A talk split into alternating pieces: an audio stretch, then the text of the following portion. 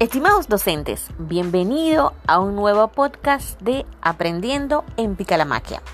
Para el día de hoy vamos a trabajar un tema muy interesante para los más pequeñines de la casa, nuestros niños. Y es que hoy vamos a trabajar cómo podemos combinar nuestras clases de inglés, sí, las clases de inglés que reciben nuestros niños, nuestros estudiantes, con otras asignaturas aunque pueda sonar muy, muy difícil, claro que es posible. Bueno, es que en realidad esto no es tan novedoso como se cree, pues muchísimos países ya combinan esto de manera muy natural. Pero aquí, en República Dominicana, todavía tenemos algunos slack para poder combinar las disciplinas que se dan en las clases normales, tradicionales, con clases de inglés. Es bueno que sepan que a lo largo de la historia, y siempre se ha impartido clases de lenguaje en múltiples colegios de nuestro país, específicamente de inglés, pero aclarando siempre, República Dominicana, que es en donde nosotros eh, trabajamos este podcast directamente, se enseñan dos lenguas extranjeras.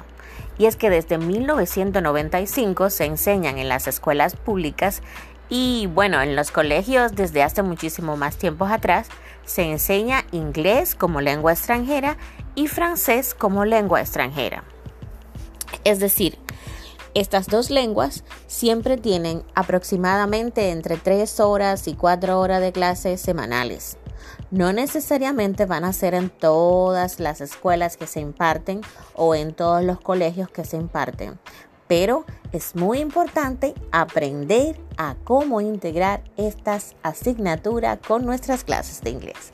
Lo primero es un vocabulario súper fácil que nuestros estudiantes a veces se les complica un poco porque la forma en la que nuestros docentes a veces están estratégicamente aplicando eh, las clases para aprender el vocabulario suena como súper repetitiva.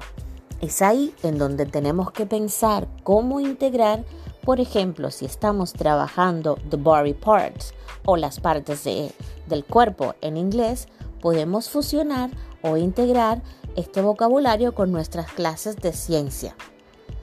Hay una gran variedad en nuestra web que podemos utilizar para que nuestros niños puedan estar de una manera más activa participando. Es decir, el aprender inglés está intrínsecamente relacionado con la posibilidad de aprender todo tipo de materia que nuestros estudiantes quieran. Es lo más lógico y natural aprovechar esta tendencia que estamos teniendo en la web.